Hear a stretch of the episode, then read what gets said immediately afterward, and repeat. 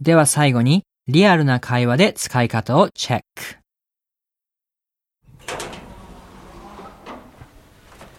Wow, Mikey, look at this watch. I really like it. Where's it from? Oh, thanks. Um, yeah, I just got it as a present from uh, one of my friends. Okay. Where did she get it? Yeah, She got it in Hong Kong, actually. Oh, really? Hmm. It looks really interesting. Yeah. Quite expensive?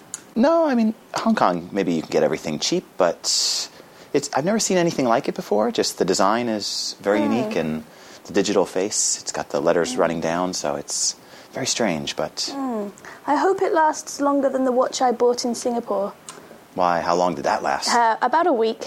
really? Cost about $10. It fell apart within a week. You must have been really upset. I was disappointed, but what's $10? Yeah, Not much. That's true.